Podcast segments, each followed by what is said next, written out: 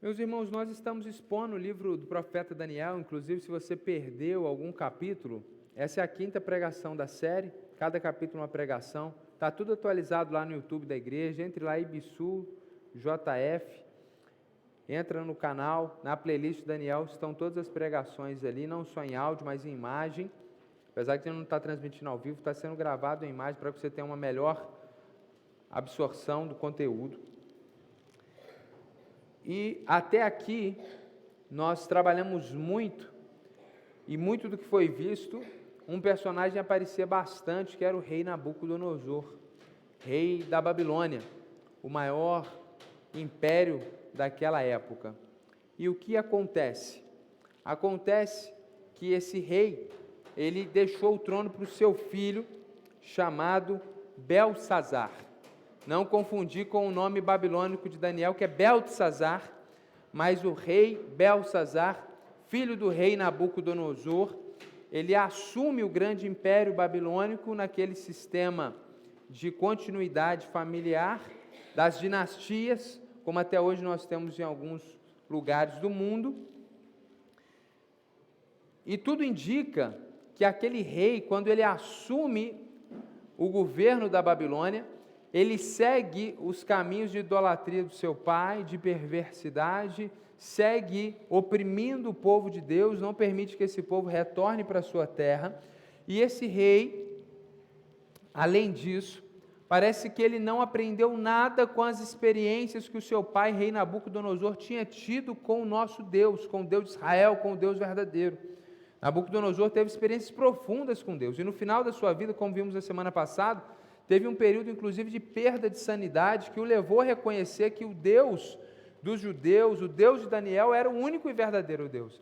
Parece que Belsazar ou era muito criança ou de fato desprezou. O texto não nos dá é, é, detalhes de qual a idade do rei Belsazar nesse episódio que veremos hoje, mas fica evidente que ele certamente desprezou, pelo menos naquele momento, todas as experiências que o seu pai tinha tido com com Deus.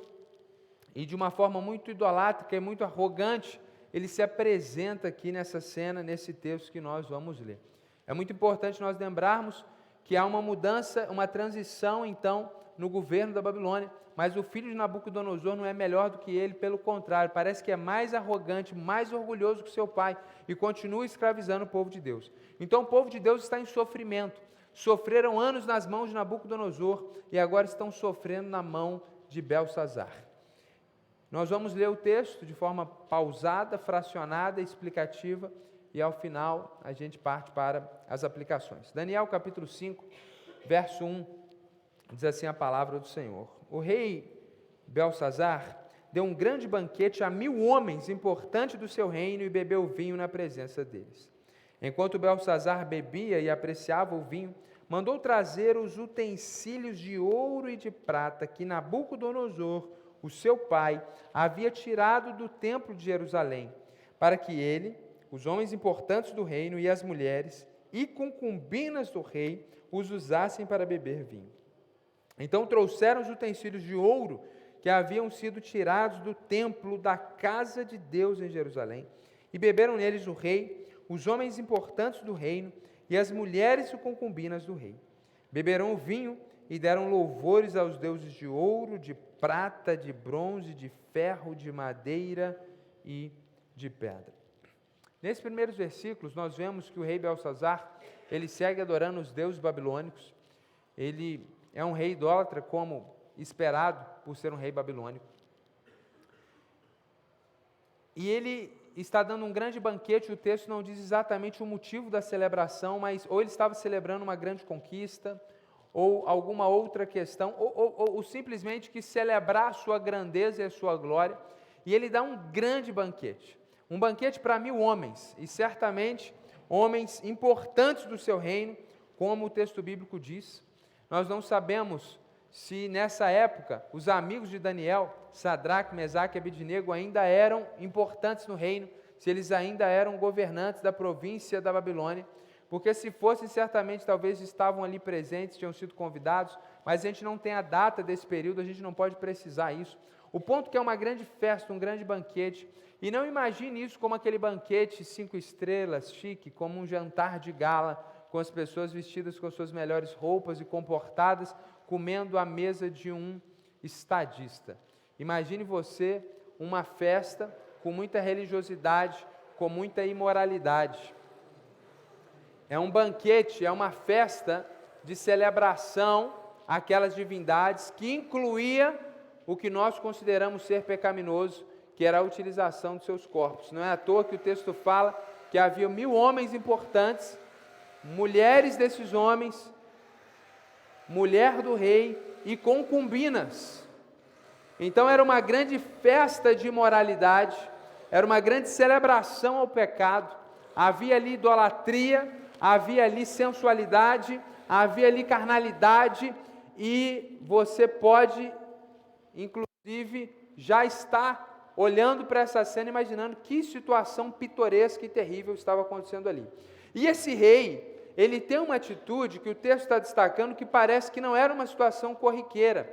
E parece que no meio daquela celebração, ele dá ali uma evidência do tamanho da sua arrogância. E não sabemos o motivo, podemos conjecturar, mas enquanto a festa está acontecendo, ele manda trazer os utensílios sagrados que foram feitos para estarem dentro do templo de Jerusalém. Naquele tempo havia um lugar sagrado, que era o templo que ficava em Jerusalém, que não existe mais hoje, só um muro que está ali, que é o Muro das Lamentações.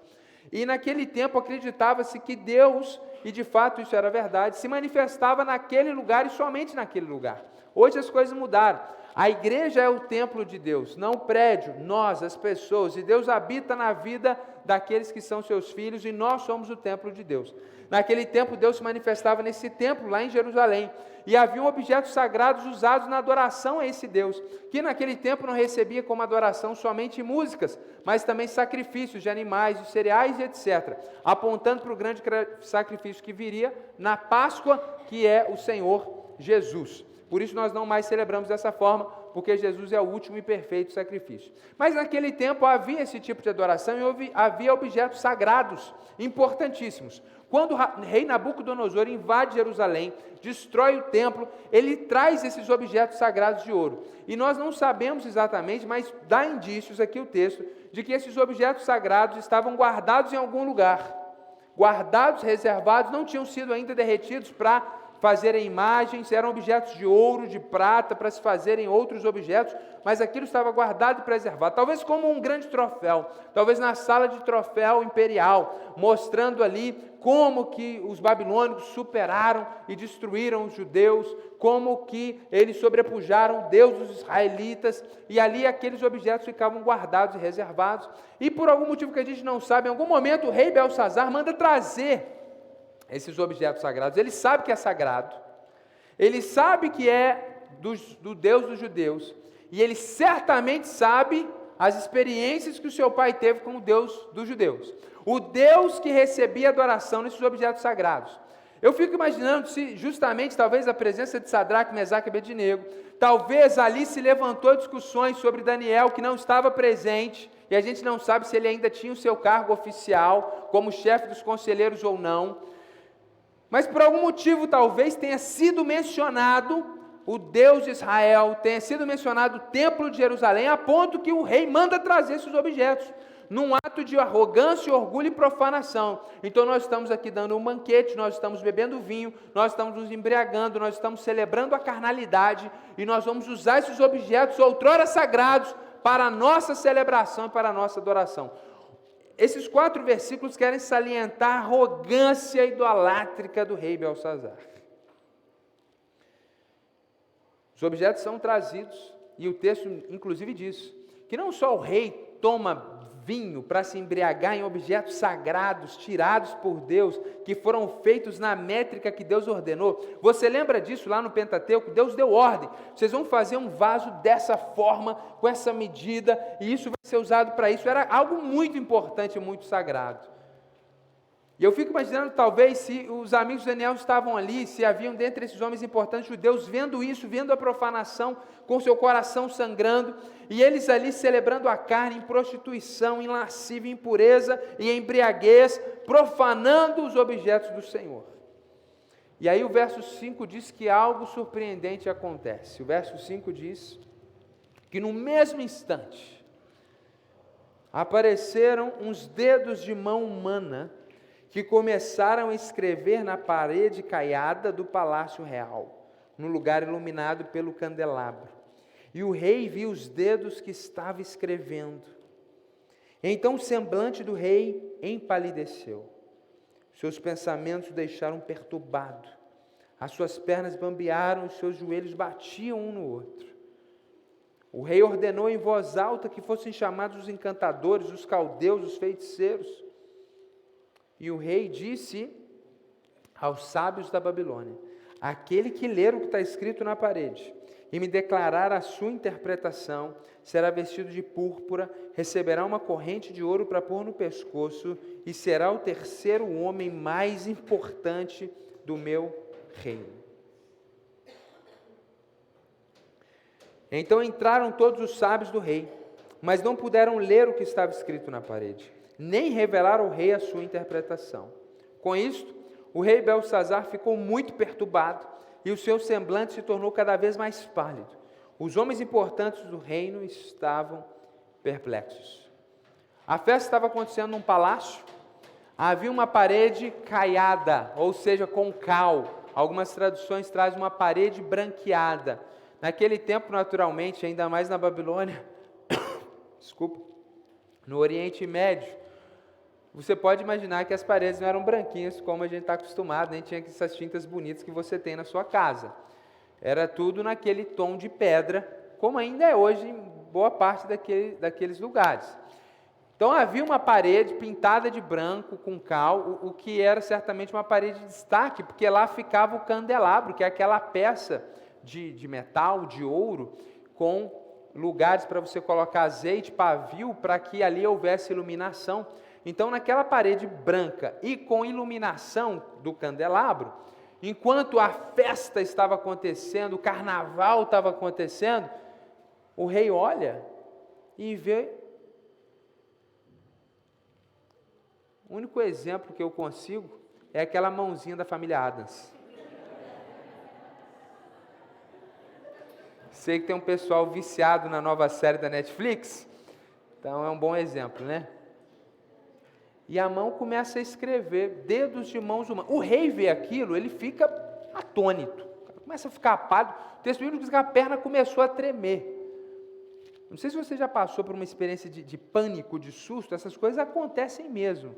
Eu já passei por situações que minha perna não tremeu, mas a minha reação é, é, quando você toma um susto muito grande, uma situação assim, é, o seu corpo não, não, você não responde pelo seu corpo. E aí o rei está tremendo, ele está pálido, ele está apavorado. Ele não tem coragem, não tem como nem correr, de tão apavorado, porque se eu visse isso, eu sairia correndo. Ele não tem condições. E aí ele manda chamar os sábios, os intérpretes, e tem algo escrito na parede. E o texto bíblico diz que esses homens não conseguiam ler, muito possivelmente porque estava numa grafia diferente porque veja bem, se eu colocar para você aqui um texto escrito em árabe, você não tem a mínima condição de ler. Então pode ser que estava numa grafia diferente da caldeia. O alfabeto que eles usavam, as letras desse alfabeto, é a mesma letra do caldeu, do aramaico, do hebraico, até do hebraico moderno. É aquele alfabeto. Se você já viu algo escrito em hebraico, é aquele alfabeto que os babilônicos usavam. As palavras eram diferentes, as pronúncias eram diferentes, mas era o mesmo alfabeto, assim como inglês, português, espanhol, francês, é o mesmo alfabeto.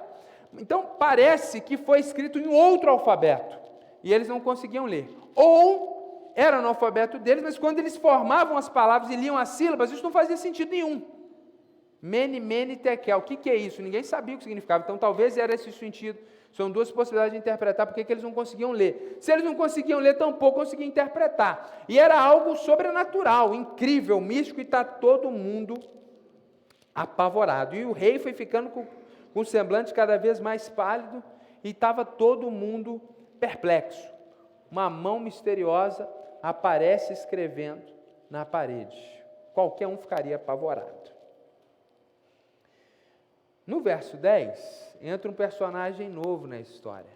O texto bíblico diz que a rainha mãe, que tinha ouvido os gritos do rei e dos homens importantes do reino, entrou na sala do banquete. Detalhe: até então o texto não tinha salientado isso. O rei está tremendo, o rei não consegue correr, chama o pessoal, as pessoas vêm. Está acontecendo, a festa parou. Eu imagino que alguns poderosos já tinham ido embora. Isso aqui é coisa muito séria. Daqui a pouco Deus vai matar alguém aqui. Os caras certamente já tinham ido um grupo embora. Quando essas coisas sobrenaturais acontecem, o pessoal corre. Me lembro num culto uma vez que um pastor foi orar e era um pastor assim de muita oração, intimidade com Deus. Na hora que ele começou a orar, era um culto evangelístico num ginásio, quatro pessoas caíram endemoniadas ao mesmo tempo. E um deles pulava como um cavalo, como um animal. Meus irmãos, não só os visitantes correram, os irmãos da igreja correram, os diáconos correram, e até eu, que era novo pastor, fiquei com vontade de correr. Graças a Deus tinha uns Daniéis lá que resolveram o problema. Então você imagina uma mão misteriosa Certamente muita gente correu, e o texto bíblico diz que teve uma gritaria. A, a rainha mãe, ou seja, a esposa de Nabucodonosor, Nabucodonosor não está mais no poder, a mãe do Belsazar, escuta um frenesi, a música parou, alguma coisa está acontecendo. Ela entra então na, no salão de festas e pergunta: o que está acontecendo aqui? Que o rei viva eternamente. Não deixe que os seus pensamentos o perturbem nem fique assim tão pálido. E olha o que ela diz, olha o conselho de mãe. Há aqui no seu reino um homem que tem o espírito dos santos deuses. Nos dias de seu pai se achou nele luz, inteligência e sabedoria, como a sabedoria dos deuses. O seu pai, o rei Nabucodonosor, sim, o seu pai, ó rei, o constituiu chefe dos magos, dos encantadores, dos caldeus e dos feiticeiros. Porque nesse Daniel, a quem o rei tinha dado o nome de Beltesazar, se achara um espírito excelente, conhecimento e inteligência, interpretação de sonhos, declaração de enigmas e solução de casos difíceis. Portanto, chame Daniel e ele dará a interpretação. Rei Belsazar certamente tinha desprezado as histórias que ele tinha ouvido do seu pai com Daniel. Certamente Daniel aqui dá indício, não era mais o chefe dos conselheiros reais, o que é natural numa mudança de governo, principalmente em monarquias, e a mãe dá esse conselho de sabedoria. Não é o tema da pregação, o texto não permite essa aplicação, mas eu não posso deixar de falar. Conselho de mãe é algo muito bom, né? Você que tem uma mãe, escuta sua mãe. Você é adolescente, escuta sua mãe. Você junior, escuta sua mãe. A mãe geralmente está certa. Quando ela está errada, é para a gente obedecer também, porque Deus quer fazer alguma coisa na nossa vida. Mãe tem um poder importante. Pois bem, o texto não está falando isso, fica só aqui a dica. Talvez alguém está desonrando sua mãe aí. Voltando para a pregação, o texto bíblico diz que aquela mulher dá o conselho porque ela já conhece as histórias, aquela mulher já conhece o que tinha acontecido, ela estava ao lado de Nabucodonosor e ela dá essa orientação para o seu filho.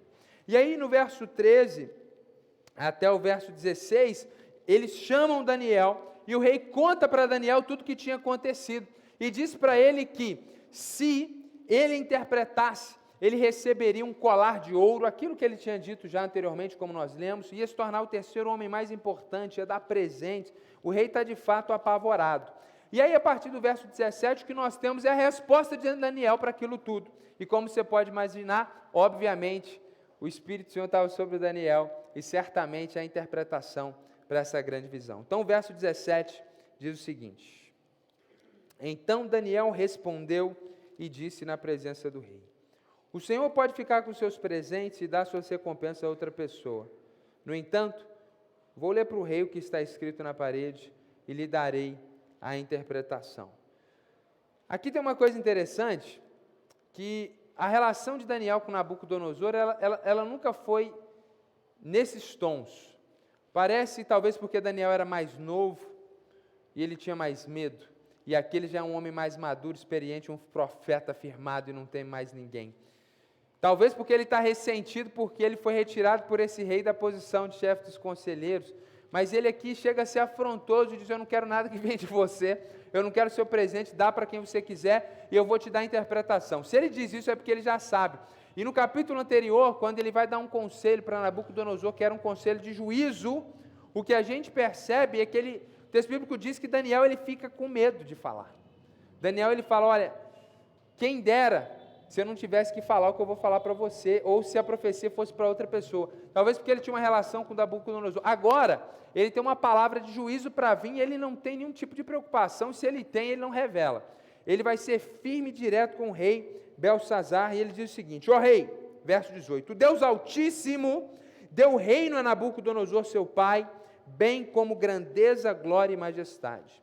Por causa da grandeza que lhe deu, pessoas de todos os povos, nações e línguas tremiam e temiam diante dele. Matava a quem queria e a quem queria deixava com vida. Exaltava uns e humilhava outros. Mas quando o coração dele se elevou e o seu espírito se tornou orgulhoso e arrogante, foi derrubado do seu trono real e perdeu toda a sua glória. Foi expulso do meio dos filhos dos homens, e seu coração foi feito semelhante ao dos animais, e passou a morar com os jumentos selvagens comia capim com os bois, e o seu corpo foi molhado pelo orvalho do céu, até que reconheceu que Deus, o Altíssimo, tem domínio sobre os reinos do mundo e os dá a quem ele quer. Primeiro, então, antes de revelar a profecia, ele diz: Você se lembra que o seu pai ficou louco e comia capim no pasto? Isso aconteceu porque o Deus Altíssimo, o Deus verdadeiro, ele exaltou seu pai e depois, quando o coração de seu pai se exaltou mais do que Deus, Deus o rebaixou, humilhou, até que ele se arrependesse, até que ele se convertesse. E ele termina dizendo exatamente a grande ideia da semana passada, que esse Deus é quem tem domínio sobre os reinos do mundo e os dá a quem ele quer. Essa frase repetiu três vezes na perícope anterior e se repete aqui de novo. E agora, depois de lembrar ao rei Belsazar o que tinha acontecido com o pai dele, Nabucodonosor, por causa do orgulho, por causa da arrogância, ele vai dizer: E o senhor, rei Belsazar, que é filho de Nabucodonosor, parênteses, está implícito que ele está dizendo o seguinte: deveria saber, certamente sabe, e deveria ter um comportamento diferente e temer esse Deus Altíssimo, porque olha o que ele fez com seu pai. Veja quão poderoso ele é, exaltou e abateu o seu pai. Você deveria ter aprendido com essas histórias, você deveria ter uma postura diferente. Mas ao contrário, você não humilhou o seu coração, mesmo sabendo de tudo isso. Então não é que ele não sabia, e Daniel está contando, porque ele era um bebezinho recém-nascido, quando isso aconteceu. Não, ele sabia, mas ele desprezava essas coisas. Pelo contrário, se levantou contra o Senhor Deus, do céu, mandando trazer os utensílios do templo dele, para que o Senhor, ó rei, as suas mulheres e concubinas, juntamente com os homens importantes do reino, bebessem vinho neles.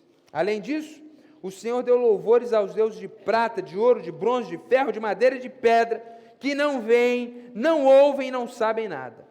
Mas o Senhor não deu glória a Deus, em cuja mão estão a sua vida e todos os seus caminhos. É por isso que ele enviou aquela mão que escreveu na parede. Então, depois de lembrar o rei o que tinha acontecido com seu pai, ele diz: Você, ao contrário de seu pai, sabendo de tudo isso, não teve um coração humilde. Pelo contrário, foi tão orgulhoso quanto seu pai, parece até que mais orgulhoso, porque mandou trazer utensílios sagrados do templo desse Deus para beber vinho nessa festa, nessa orgia que você está fazendo com concubinas. É por isso que ele enviou aquela mão que escreveu na parede. E o que está escrito é, e aqui já é surpreendente, porque as pessoas foram lá e não conseguiam ler. Mene, Mene, Tekel e Parsim. Aqui é surpreendente.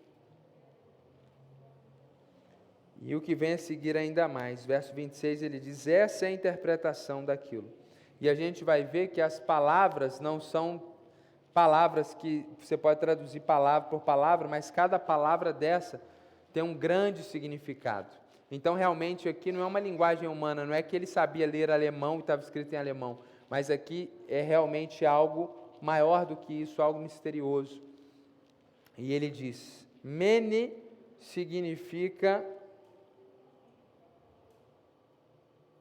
Deus contou os seus dias do seu reinado, ó rei e pôs um fim nele. Tekel, você foi pesado na balança e achado em falta. Pérez, o seu reino foi dividido e entregue aos medos e aos persas. Meus irmãos, uma profecia bombástica. O homem está em um momento de glória, fazendo uma celebração com mil homens importantes do reino, chamou os empresários, os políticos, deu um grande banquete, uma grande celebração, adoração a falsos deuses, orgia, dinheiro, poder, tudo aquilo naquela noite celebrando a glória do seu reino. De repente, um evento inusitado acontece. É Deus mandando um recado de uma forma misteriosa. E o significado da, da mensagem de Deus é terrível. Deus está dizendo para aquele rei, rei Belsazar, Deus contou os dias do seu reinado e acabou o seu tempo. Que palavra terrível. Eu imagino o pânico do coração ao ouvir essa interpretação. Ouvir que os dias do reinado tinham acabado, porque ele foi pesado numa balança e achado em falta. Ou seja, Deus avaliou e julgou a vida dele. Essa é a imagem da balança. Que Deus julgou a vida dele e ele era um homem mau, um homem arrogante, um homem perverso. E Deus ainda disse como isso ia acontecer. Não só o reino dele ia acabar, mas o reino seria dividido e entregue aos medos e aos persas. Você lembra do império de Alexandre o Grande? O império de Alexandre o Grande era o império dos. Hein? Que é isso, gente? Ô pessoal do Enem aí, o império de Alexandre o Grande era o império dos. Pelo amor de Deus, cadê? Ô, gente. Natan respondeu muito bem. Pelo Império Macedônico mas não entrou na história como o Império dos Macedônios, entrou na história como o Império dos Gregos. Por isso que todo mundo falava grego etc. Jesus falava grego por causa do Império do Alexandre o Grande. Tudo tem repercussão a quatro séculos anterior a Jesus vir à Terra. Mas o Império, tecnicamente, ele era macedônio, porque Alexandre o Grande era daquela região, era da Macedônia. Ele, ele, então, da mesma forma, o, o império que entrou para a história, no mundo, depois dos babilônicos e antes dos gregos, é o império dos persas. Só que, na verdade, havia um outro grupo, uma outra etnia ali, que eram os medos. E esses medos tomaram os persas e juntos eles tomaram a Babilônia e depois a cultura persa, a religião persa, é o que conquistou todo o Império Babilônico. Então, o Império Babilônico ele era muito grande, ele dominava o Oriente Médio, boa parte do norte da África, entrando para o leste europeu. O Império Persa era maior ainda, estendendo a mais ao sul do norte africano, mais a, a, a leste do Oriente Médio e subindo mais ainda ao norte do Oriente Médio e avançando para a região da Turquia. O Império Persa foi maior do que o Império Babilônico. E Deus está dizendo para aquele rei: um reino aqui do lado, porque todos eles são reinos mesopotâmicos, todos eles estavam ali na região onde hoje é o Oriente Médio. Esse reino aqui do lado dos medos e persas vai ficar com o seu reino. E aqui uma coisa interessante: o Império Babilônico hoje seria no Iraque. Hoje, você tem pessoas que ainda falam aquela língua falada dos caldeus? Temos. Pessoas que falam aramaico até hoje. Lembra do filme A Paixão de Cristo, do, do Mel Gibson? Eles não falavam ali aramaico, porque essa língua não é uma língua morta, essa língua é falada. E existem pessoas lá no Iraque que falam essa língua. E, e, e é a, a religião desses homens, mulheres, desse povo que está ali dentro do Iraque, que é um país muçulmano, a religião desses homens que falam aramaico, desses caldeus antigos, incrivelmente eles são cristãos, eles não se renderam ao Islã. Mas essa região foi dominada pelos árabes. Então hoje o Iraque é um país árabe, majoritariamente todo mundo fala árabe e majoritariamente é um país muçulmano. Mas os caldeus estão ali até hoje e a maior parte deles ao longo da história se converteram e são cristãos, ortodoxos. Os medos e persas falam uma outra língua, têm uma outra cultura, e eles hoje são o Irã, que não é um país árabe. Os iranianos são persas, eles falam farsi, que é uma outra língua, eles não falam árabes, eles não falam árabes, eles não falam árabe, eles não são árabes, Eles são persas. Então você olha para o mapa hoje e vê Irã Iraque, nós temos a Babilônia e nós temos os persas, esses dois impérios que estão aqui na história. A profecia foi estonteante. O rei estava com a perna tremendo, talvez tenha até desmaiado. E olha o que acontece a seguir depois daquela profecia, verso 29. Então Belsazar mandou que vestissem Daniel de púrpura, que era um, um, um pano muito caro, que lhe pusessem uma corrente de ouro no pescoço e que proclamassem que passaria a ser o terceiro no governo do seu reino. Então parece que ele tinha perdido a posição de conselheiro real, inclusive ele estava esquecido pelo rei, ou até não só esquecido, mas ativamente deixado de lado pelo rei, porque talvez o rei não queria um judeu no seu governo. E agora Deus restaura e, na verdade, honra Daniel numa posição ainda mais alta. Ele passa a ser o terceiro homem dentro do império. Assim que isso aconteceu, verso 30, naquela mesma noite, Belsazar, rei dos caldeus, foi morto.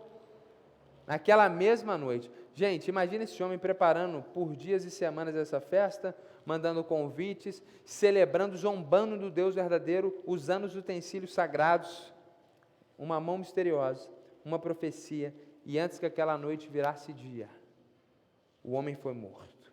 E o verso 31 diz que Dario, o Medo, rei dos persas, se apoderou do reino, quando tinha mais ou menos 62 anos de idade. Então havia ali ao lado um outro reino, que era o reino dos Medos, havia um rei que é o rei Dario. Esse rei se apodera então do reino dos babilônicos, dos caldeus, uma vez que o rei Belsazar foi morto. Dario é um personagem importante nos próximos capítulos e a partir de agora nós veremos como que Deus vai se revelar no mundo persa, porque toda a relação aqui tinha sido até então com os babilônios. O que a gente tem nesses últimos versículos, o fim de Daniel sendo colocado de novo e exaltado nessa posição de honra estratégica dentro do governo, e por outro lado, nós vemos o cumprimento da profecia de Daniel. Rei Belsazar é morto. Do orgulho, a ruína total e completa. Ele morre e o seu reino não fica para o seu filho como ele herdou do seu pai. Não é só a sua morte, é o fim da sua dinastia, é o fim do império babilônico o fim do maior império do mundo. Muitas histórias aconteceram naquele período. E as histórias que foram registradas, inspiradas por Deus para que fosse redigida de forma correta e fidedigna, foram escritas para ensinar aquele povo de Israel algumas lições espirituais e para nos ensinar também essas lições espirituais. E a gente precisa lembrar que o povo de Deus estava sofrendo na mão de Nabucodonosor e certamente por essa postura de Belsazar estavam sofrendo ainda mais. Um rei que é orgulhoso e arrogante ao ponto de desprezar as experiências espirituais que seu pai teve e mandar trazer os objetos sagrados do templo e profanar esses objetos numa festa de idolatria, de orgia e de embriaguez, é um rei mau, é um rei perverso. E certamente o povo do Senhor estava sofrendo nas mãos daquele homem. E Deus então revela a sua glória através daquela mão misteriosa, declara que é soberano sobre todas as coisas, quando ele julga o homem mais importante do planeta, diz que ele vai ser deposto, diz que o seu reino vai acabar, e aquilo se cumpre imediatamente em questão de horas. Porque alguém poderia dizer, não, diz que apareceu uma mão lá, mas já passaram 30 anos, uma hora o rei ia morrer mesmo, mas é imediatamente, o rei morre, naquela noite. O texto não dá detalhes de como, para mostrar que de fato a profecia veio da parte de Deus e que ninguém tivesse dúvidas da soberania e da força do Deus Altíssimo. E aí nós chegamos na grande ideia desse texto. Esse texto foi escrito para aquele povo em sofrimento. Esse texto tem uma mensagem para você para nós, igreja, que muitas vezes podemos sofrer nesse mundo. A grande ideia do texto é que o povo de Deus não deve temer os poderosos que os ameaçam ou lhes fazem mal, mas descansar na justiça do Deus soberano. Aquele povo estava sofrendo, meus irmãos. E quando Nabucodonosor morre, talvez eles ficavam pensando: a gente vai poder voltar do exílio. Mas isso não aconteceu. Um outro rei assume pior do que o pai, mais arrogante, mais inescrupuloso. E esse povo está sofrendo. E certamente eles estão temerosos. E se certamente houvesse ali dentro daquele banquete judeus, se Sedraque, Mesaque e Abednego tivessem ali, que é uma possibilidade, se houvesse algum outro judeu, eu imagino o medo, o temor que eles ficaram, esse rei profanando de alguma forma, esse rei profanando de tal forma os utensílios sagrados do templo. Mas a mensagem de Deus é essa: quando Deus abate Belsazar, Ele está ensinando para o seu povo que eles não precisam ter medo das pessoas que ameaçam o povo dele. O povo não precisa ter medo dos homens que estão fazendo mal contra ele, mas eles podem descansar porque existe um Deus soberano que é justo e que está vendo o sofrimento. E certamente, meus irmãos, é muito possível que muitos de vocês, se não estão passando, algum momento da vida passaram por isso, de sofrer sob julgo de uma liderança má, de uma liderança injusta, de uma liderança corrupta, do seu patrão, do seu chefe, no seu local de trabalho, num ambiente de estudo. Essa semana mesmo, conversando com um membro da igreja, contando como que a sua filha foi injustiçada na sua, na sua escola. Depois, conversando com outro homem poderoso aqui da cidade, relatando a sua tristeza e a sua indignação, como que uma professora estava oprimindo seu filho por questões ideológicas. E a gente vai passar por isso na vida, em ambiente acadêmico, eu contei aqui ontem para os jovens como que eu fui reprovado três vezes na mesma disciplina por um homem mau, perverso, que exercia de ser um professor de uma universidade federal pública. Porque numa universidade particular você faz uma denúncia e a coisa acontece. Numa universidade particular, há um interesse na relação de dar e receber mas eu estudei numa universidade federal e nem todo curso, nem todo professor é assim, mas na minha época não existia nem possibilidade de segunda chamada. Se você tivesse morto no, na UTI, o problema era seu. Não tinha possibilidade de fazer outra prova. E esse homem me reprovou três vezes por causa de um, uma argumentação cristã, dentro de um ambiente de reflexão acadêmico, onde ele trouxe a pauta de Jesus e eu opinei, como estudante de filosofia e de teologia que eu era. E esse homem me reprovou a ponto que eu fui concluir esse curso em outra cidade, em outro momento da minha vida, porque eu não tive condições psicológicas. Essas são perversidades que adolescentes passam, que jovens passam, por pessoas que têm autoridade. E justamente, muitas vezes, por causa da nossa fé, por causa dos nossos posicionamentos. E muitas vezes a gente é injustiçado igualmente no nosso ambiente de trabalho. Pessoas que têm mais força e poder deveriam, como Jesus ensinou, liderar para abençoar, para servir. Essa é a lógica de Cristo. Quem tem poder e autoridade deve usar isso para abençoar, para impulsionar, para encorajar, para facilitar.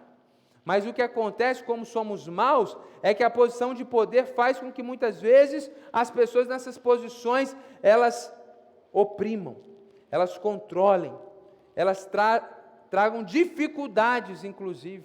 E quantos irmãos muitas vezes não passaram, não passam por isso, são injustiçados no seu local de trabalho? E quantas vezes, meus irmãos, é porque nós somos povo de Deus? Quantas vezes é porque nós não fazemos o que as pessoas esperam que a gente faça, mas a gente não faz muitas vezes por uma questão ética. E ai de nós quando muitas vezes nos posicionamos e falamos, é porque eu sou cristão, isso é o seu atestado de que você será perseguido enquanto você estiver ali. Porque enquanto eles não sabem por que, que você não coaduna com errado, por que, que você não é preguiçoso, por que, que você não faz dessa forma, por que, que você não dá o jeitinho, por que, que você não entra no esquema, há uma pressão, mas ela é menor. Mas se você dizer que é por causa do cristianismo, por causa da sua fé em Jesus, você vai ser perseguido. E isso é uma realidade que a gente vive hoje. Outros não pela fé.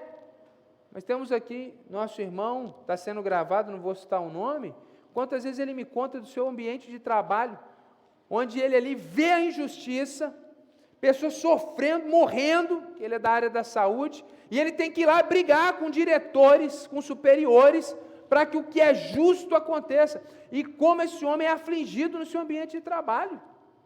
E, e, e, e aí, no caso, não diretamente pela sua fé, Mas muitas vezes a gente está refém dessas situações. Tem alguém superior a nós que não está nos fazendo mal. E, não, e, a gente fica refém. Porque a gente não sabe o que, que a gente faz. Porque você é um subordinado.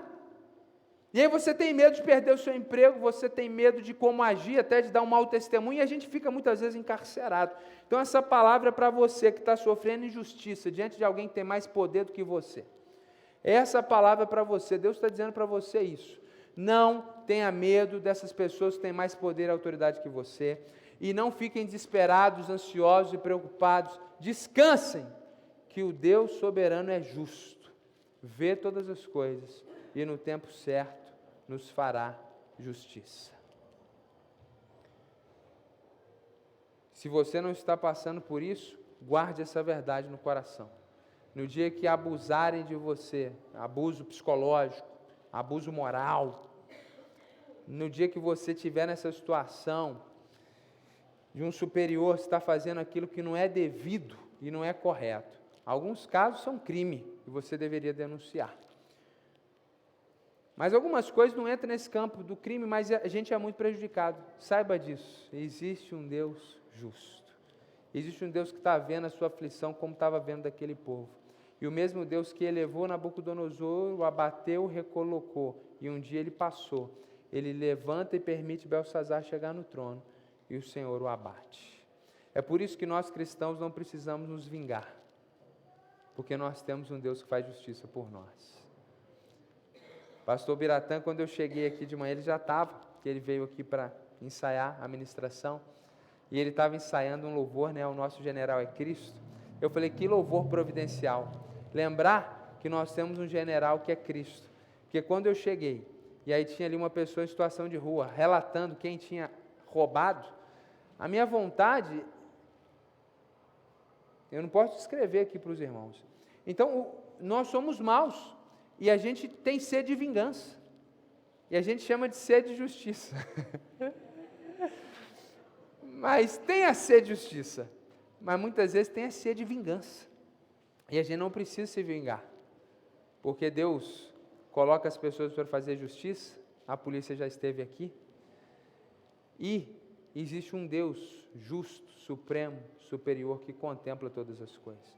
Então o cristão não precisa se vingar porque ele é um bobo. Não, ele não é bobo. O cristão não é bobo, o cristão é sábio. O cristão não quer correr o risco de fazer justiça com as próprias mãos e cometer uma atrocidade pior do que ele recebeu.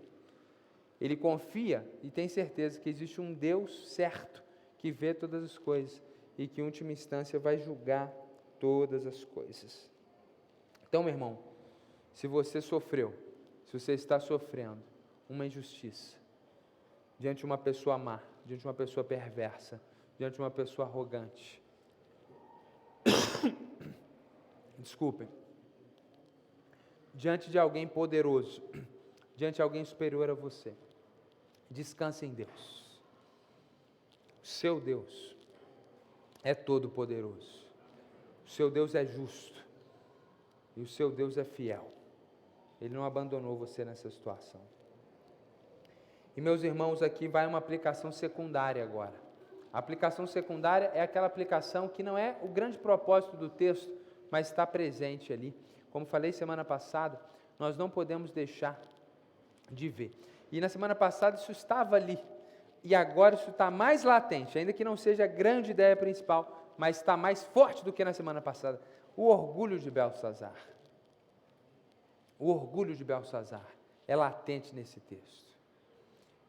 E o provérbio bíblico diz isso: que a soberba precede a ruína, a queda, dependendo da sua tradução. E quando a gente vê isso, meus irmãos, sinceramente, eu, eu, eu venho ouvindo esse texto essa semana, me relacionando com esse texto. E ontem eu ouvi um áudio de novo da narração desse texto. E quando eu cheguei nesse verso, me deu vontade de chorar, de, de medo, de temor, da grandeza, da força, do poder de Deus. E a gente não deveria só descansar na justiça desse, desse Deus soberano, mas termos muito temor e tremor. Porque Deus, Ele nos abençoa. Deus, Ele nos coloca em posições. Mas nós não estamos imunes à disciplina desse Deus poderoso, que é o nosso Pai, se nós nos comportamos como meninos arrogantes, fazendo aquilo que é contrário à vontade dele. Como que esse texto me confrontou, como que esse texto me deixou temeroso. Deus é quem levanta, Deus é quem abate. Não deixemos que o veneno do orgulho, da, da arrogância, colocado pela serpente no coração de Adão e Eva, floresçam na nossa vida. Quando Deus abençoar você, quando Deus honrar você, e Ele tem feito muito isso aqui nessa comunidade, não seja Belsazar, não seja uma pessoa arrogante. Você que, inclusive, está em posição de autoridade, muito cuidado. O poder corrompe, o poder é algo perigosíssimo. E nós somos tão frágeis que nem é preciso virar o presidente dos Estados Unidos, que é um equiparado né, ao rei Belsazar, se fosse hoje, para que a gente se torne tão arrogante. Às vezes a gente vira síndico do prédio, que a gente já se sente superior. Ganha a eleição de representante de sala, lá no ensino médio, o cara já acha que ele é melhor que os outros. A gente tem que tomar muito cuidado.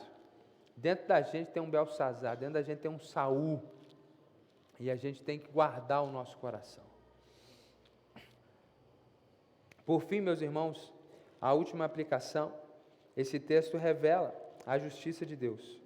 E quando nós olhamos as páginas da história bíblica e adiantamos um pouquinho, a gente chega no Novo Testamento, a gente sabe que o Senhor Jesus ele veio, como falamos na semana passada, morrer no nosso lugar, ressuscitar o terceiro dia, dando evidências de que ele morreu pelos seus pecados e tem poder para retomar a sua vida. E se você crê nele, você vai ser perdoado de todos os seus pecados. Mas essas mesmas páginas do Novo Testamento nos ensinam que esse Jesus que veio para morrer no nosso lugar e para nos salvar, um dia ele retornará e ele é o juiz dos vivos e dos mortos. Quando o Senhor Jesus vier, o texto bíblico diz que nada que está oculto ficará oculto, tudo será revelado e ele julgará todas as pessoas. Naquele dia, Adão será julgado.